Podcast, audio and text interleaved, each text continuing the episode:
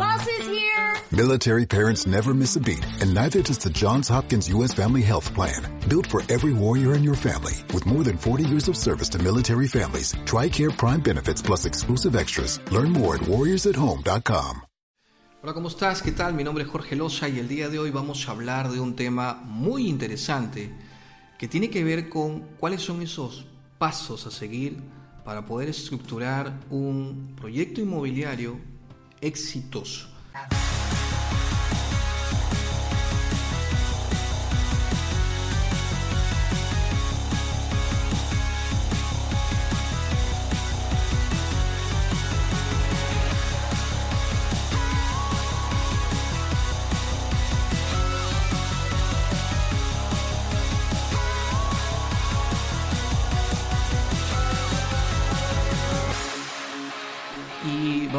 Arrancar este podcast que va a salir obviamente en, en Spotify en los próximos días. Y vamos a subir también el video en nuestros canales de YouTube y en todas las redes sociales para que puedas beneficiarte con esta información que creo que va a marcar un muy buen contenido para esas personas que están buscando información que tiene que ver con cómo estructurar realmente una inversión, qué pasos a seguir, cuál es el mapa de ruta, en qué proceso me quedé si realmente ya has lanzado un proyecto antes y cómo se fundamenta, cómo se argumenta y cómo se presupuesta financieramente y desde la parte legal un desarrollo inmobiliario exitoso.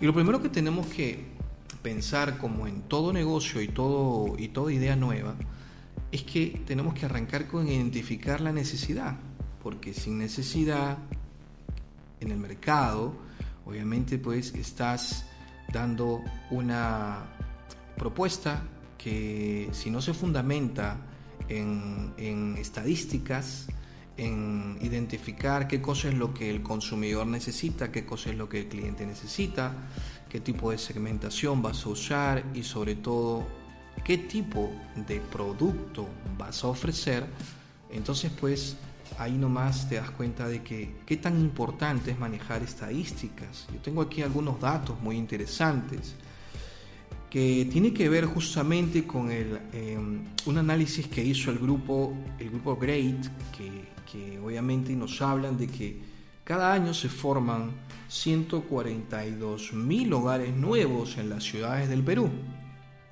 Y este dato nos arroja también que de esa gran cantidad de, de de, digamos, de hogares y casas que se forman, 43 mil son formales.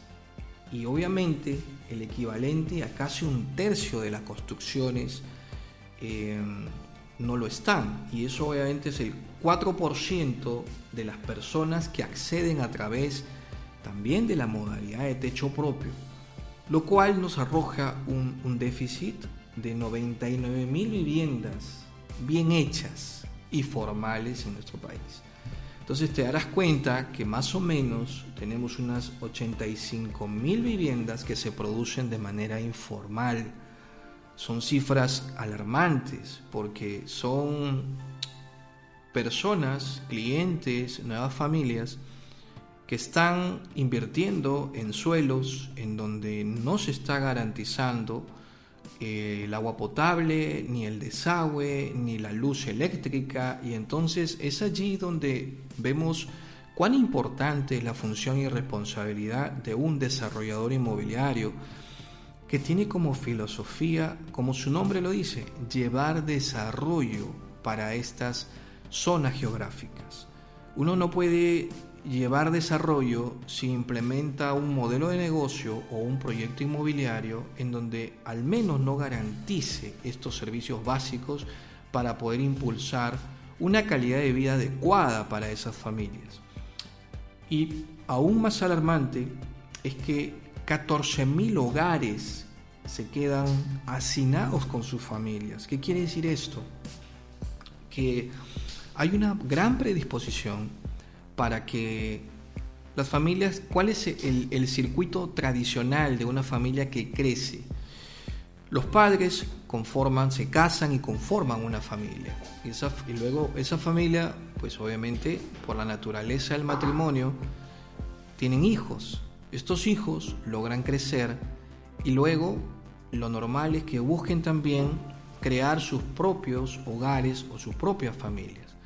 Y para eso necesitan salir del hogar matriz e irse a vivir a otros lugares, a un departamento, una casa, etc. Pero lo que estamos viendo según estas cifras estadísticas es que no están económicamente pudiendo salir de los hogares de los padres y permanentemente se quedan viviendo allí, lo cual incrementa eh, la cantidad de personas porque ya no solamente viven los padres, sino viven los hijos, viven las nueras o vive el yerno y viven los nietos. Y entonces eso merma la calidad de vida. Y yo creo que es allí donde también los gobiernos deben tomar una gran preocupación junto con el Ministerio de Vivienda para seguir incrementando propuestas que generen justamente de que esto no ocurra.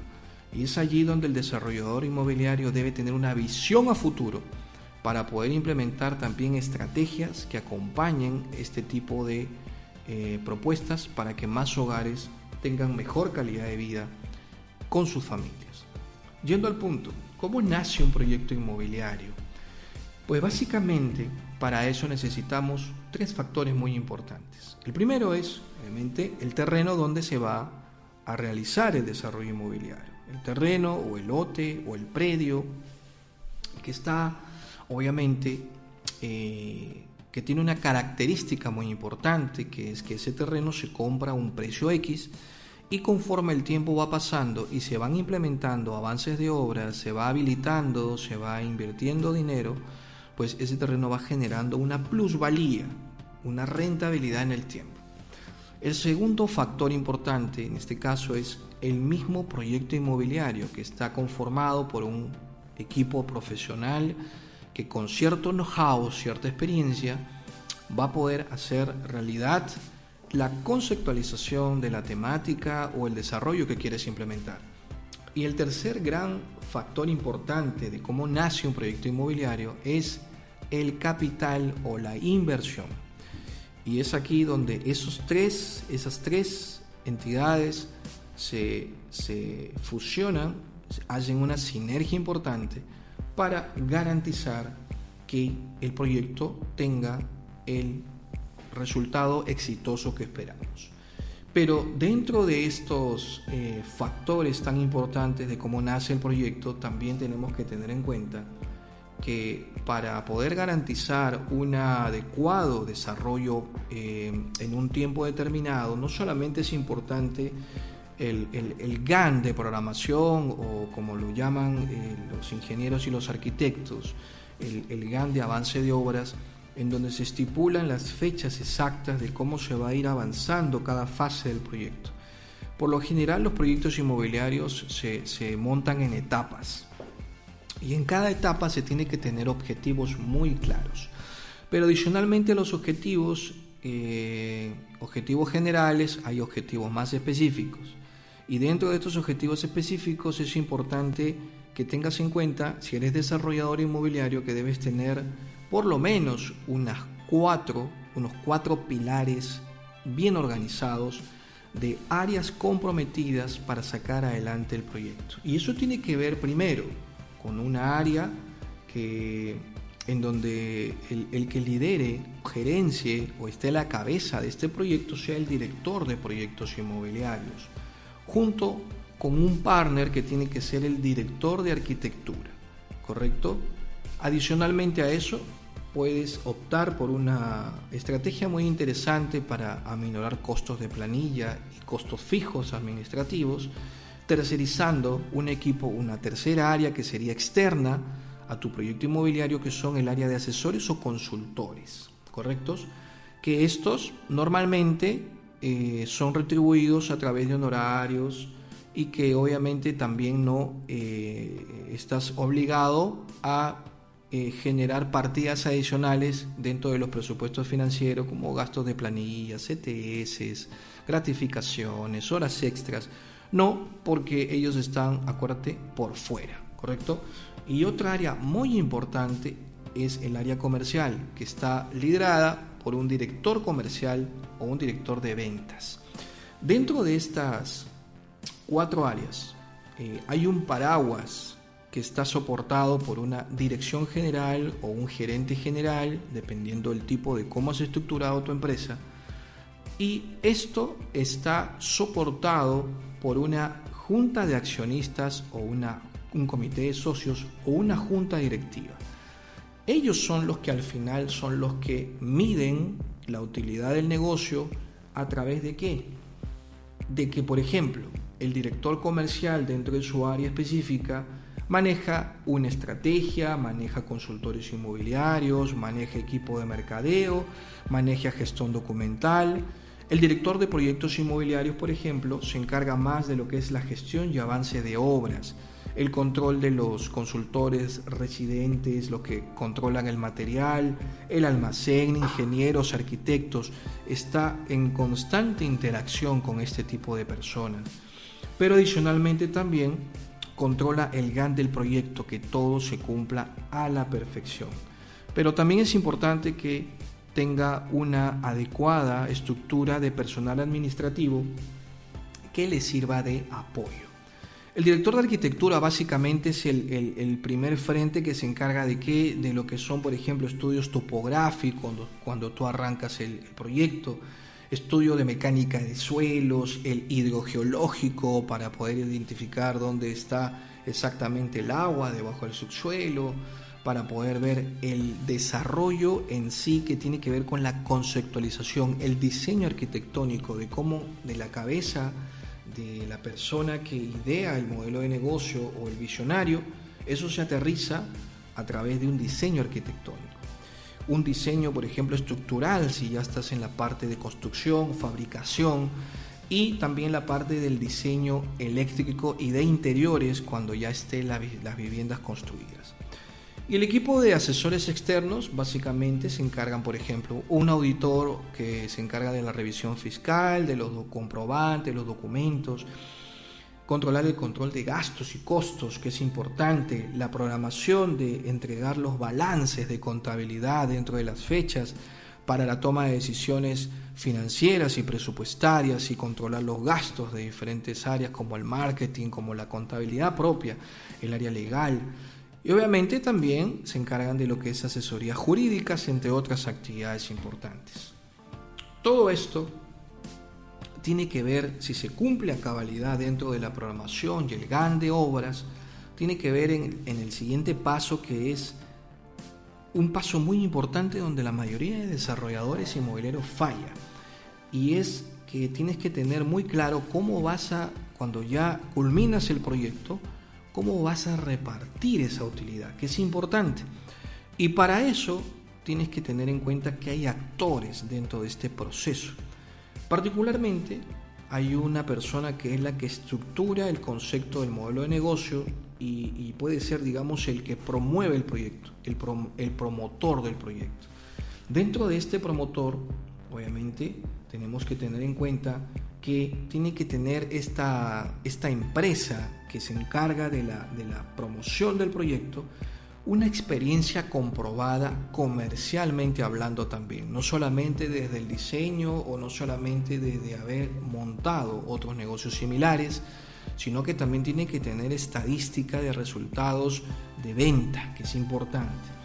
Adicionalmente a eso, tiene que tener una experiencia técnica comprobada, equipo de primer nivel, Adicionalmente también gerentes que tengan experiencia en gerencia inmobiliaria, que es importante, pero también obviamente experiencia en cuanto a que la empresa cuente con un adecuado equipo jurídico legal para brindarle una mejor experiencia, no solamente a nivel de cubrir eh, con, con ámbitos que tengan que ver con la actualización de normas y leyes vigentes, sino que también de experiencia hacia cara, hacia el post mantenimiento de clientes, porque es la venta y la postventa, que es muy importante.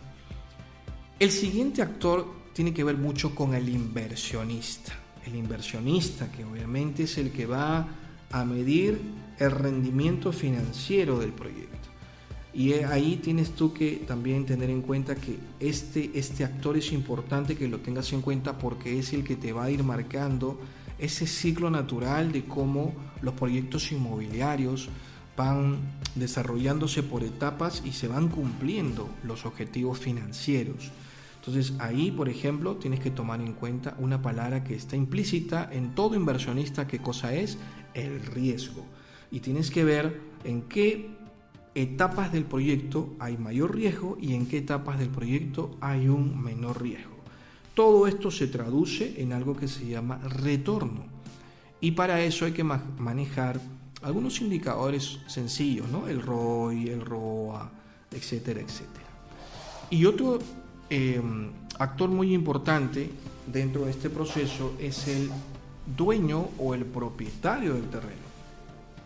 ¿Por qué? Porque es importante que entiendas que cuando tú, por ejemplo, em, compras un terreno, es muy importante la negociación que tengas con este propietario para poder a través de un pequeño estudio de mercado inicial, identificar, por ejemplo, cuánto está el metro cuadrado promedio de la zona donde quieres desarrollar el proyecto.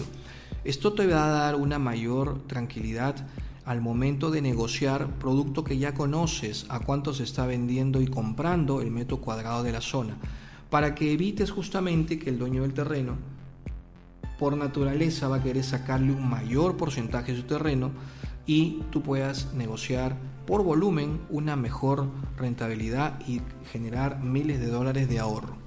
Otra de las cosas que es importante es que también puedes conversar con el propietario para que en conjunto puedan idear una idea en donde él también sea partícipe de esa labor.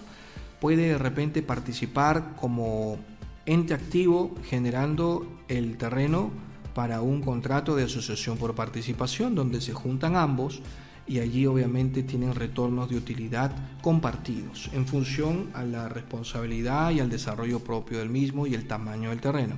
Pero también puedes tener algunas opciones como por ejemplo decirle si te hace un mejor precio y te acepta la propuesta económica y te acepta una serie de cantidad de pagos en partes, tú también puedes negociarle de repente algún beneficio con algún activo propio del desarrollo. ¿Qué quiere decir? Una casa, más adelante, un terreno, etcétera. Eso es parte de la negociación.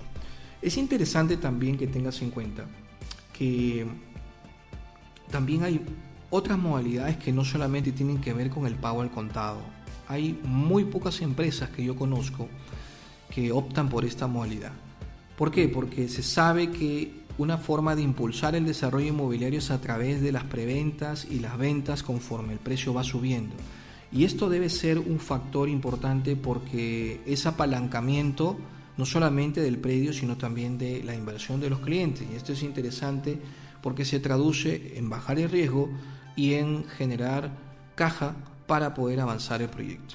Entonces ahí tienes, por ejemplo, algunas ideas que tienen que ver con, con también bajar, por ejemplo, el nivel si en caso el cliente, el propietario te quiere cobrar algún tipo de interés adicional por pagarle en partes. Normalmente ya de por sí el precio del terreno incluye el total sin intereses. Nunca aceptes una negociación, te lo recomiendo, de pago en partes en donde adicionalmente a eso se incluye un interés. Cuando entramos a esta zona donde ya definiste cómo repartir la utilidad, entramos a un trabajo más específico que tiene que ver con un plan de acción, un plan de trabajo en donde vamos a identificar qué etapas importantes tiene un proyecto inmobiliario. Lo primero que tienes que identificar es que dentro de tu plan de trabajo, lo primero que se hace es un estudio del lote o del terreno para poder tener en cuenta cuál es la propuesta que le vas a generar al cliente. Si tú haces un buen estudio eh, inicial y, tus, y tu cabida financiera es positiva, entonces esto te va a generar a ti una mejor propuesta y adicionalmente al propietario le va a generar valor porque vas a ver, eh, conocer de que a través de tu experiencia la propuesta que le estás eh, nombrando es una propuesta válida. ¿Por qué? Porque conoces el negocio inmobiliario. Eso genera confianza, es el primer factor. Y luego la segunda eh, la segunda etapa es ya cuando van a firmar el acuerdo. Esta etapa se conoce como la etapa de negociación, es la segunda etapa del plan de acción de trabajo que tienes que hacer. Adicionalmente, cuando tú entras a hacer una, un análisis del terreno y haces un primer estudio de títulos, a veces pasa que es importante hacer un segundo estudio posterior a la, a la negociación y a la firma del contrato. Esto se conoce como estudios jurídicos y legales del terreno, en donde obviamente la idea es que ya se empiece a proponer el diseño arquitectónico en sí que va a contener el concepto o la temática que quieres proponer para tu proyecto. La cuarta etapa es tienen que ver con actividades de viabilidad del proyecto. Esto tiene que ver obviamente en función a cómo es que a través de las series de factibilidades que vas logrando como el agua, la energía eléctrica, el desagüe, la seguridad, cómo va subiendo de precio, qué tipo de cosas van a ir dentro, como el clubhouse, las áreas comunes, juegos para niños, todo lo que quieras hacer, pues la viabilidad va avanzando en función a los estudios que van dando el check verde para que demos una eh, adecuada validación a la, al GAN de, de programación de avances de obras. Y luego tenemos una etapa adicional donde ya viene el diseño final, donde ya terminas el diseño arquitectónico, el plano de los terrenos, cómo va a ser la propuesta general, la propuesta específica de las áreas comunes y luego ahí se cierra el diseño. Ya la idea es que no haya más movimiento, ya se cerró el diseño, ya no hay más variaciones, ya tienes todo bien estructurado, los linderos perimétricos, el cerco vivo, de qué tamaño va a ser, qué material, cómo van a ser las pistas, cómo van a ser las vías, cómo va a ser el portón, todo eso tiene que estar ya definido y no moverse para darle una estabilidad al proyecto y al concepto sobre todo. La siguiente etapa tiene que ver con una parte muy importante y es la etapa financiera. Cuando tú haces una cavidad arquitectónica y ves tus números, tienes que tener en cuenta siempre que todo desarrollador inmobiliario mínimo del monto X de inversión que te sale, asignar entre un 12 y un 15% en una partida de provisión para cualquier reto o cualquier problema técnico que salga en el camino. Lo peor que te puede pasar es que si no haces bien este presupuesto financiero, te quedes sin dinero a mitad del proyecto y luego no vas a saber de dónde sacar el dinero y tocarle la puerta para que estés buscando desesperadamente cómo seguir avanzando. Porque si paras el proyecto y los clientes no ven avances, es muy posible que no sigan comprando tu proyecto. Y si no siguen comprando, el dinero deja de llegar y tienes un estancamiento. Y eso es grave para la rentabilidad del negocio. Nuevamente, tenemos que ver aquí en otra siguiente etapa ya de cara a los clientes el tema jurídico. ¿Qué tipo de contrato vas a emitir?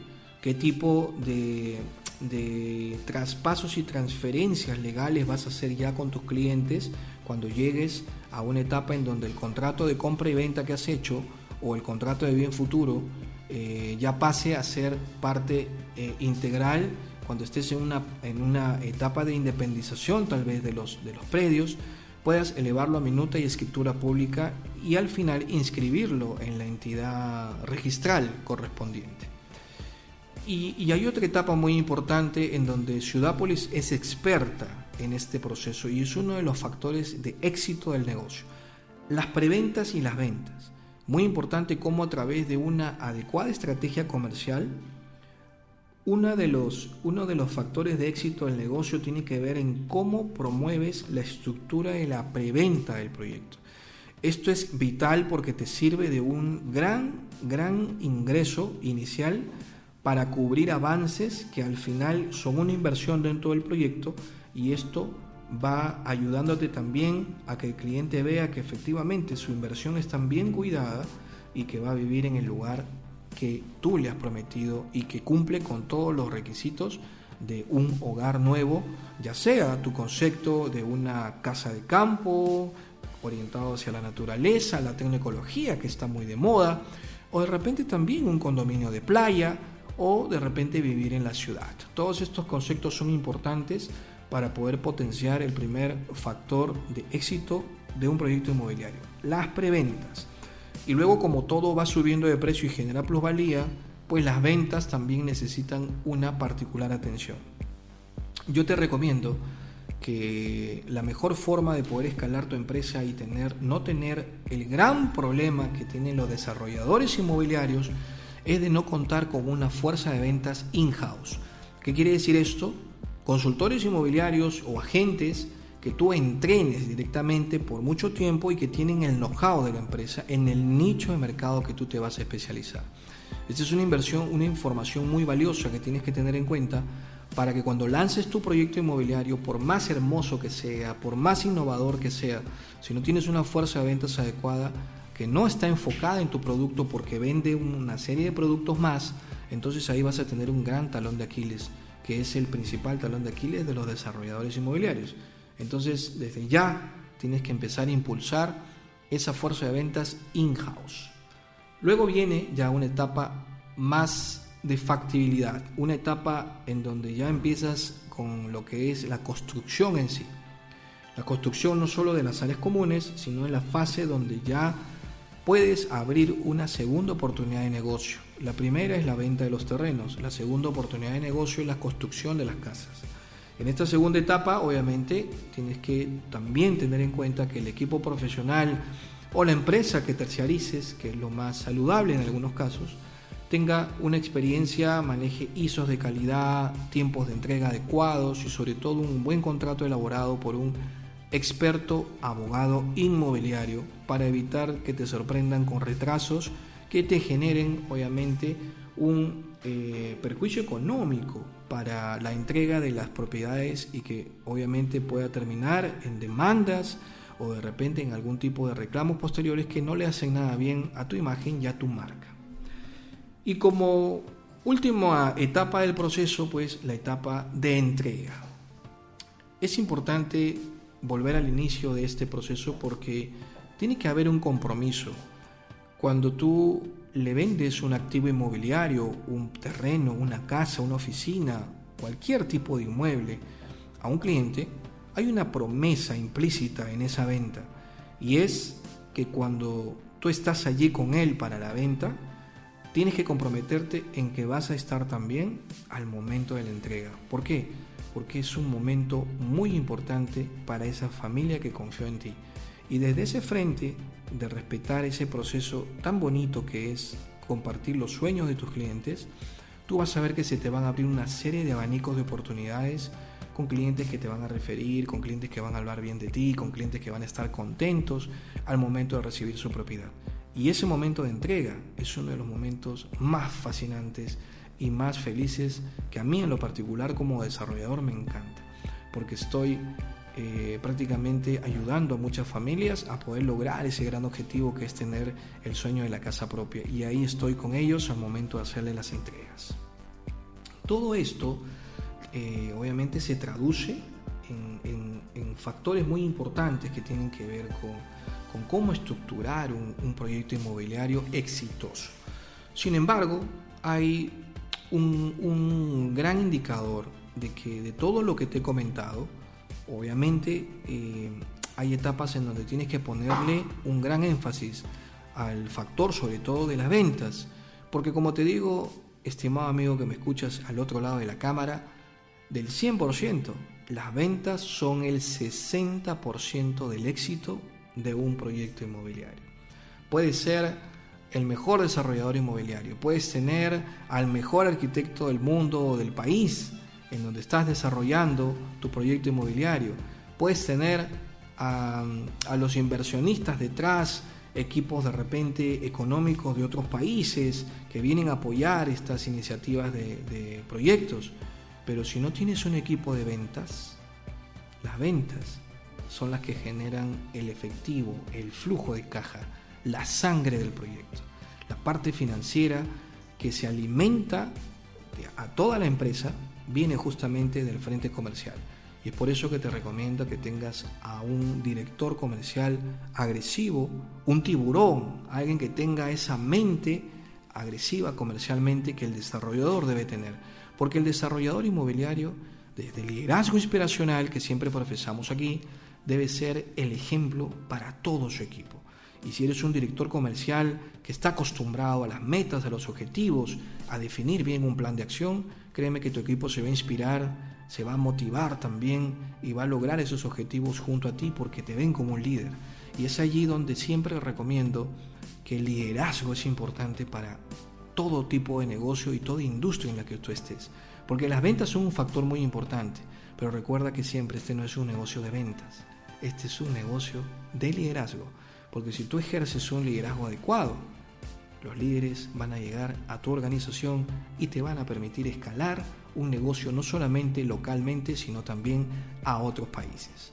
Como verás, es información muy importante que te quería compartir el día de hoy. Si te ha gustado esta información, síguenos en nuestras redes sociales y en todas nuestras plataformas digitales. Y si tienes comentarios o consultas, déjalas aquí abajo, en este link debajo de este video, para que nuestro equipo se contacte contigo y para poder interactuar y seguir dándote contenido de valor e información que impulse a que tus inversiones inmobiliarias se vayan al tope.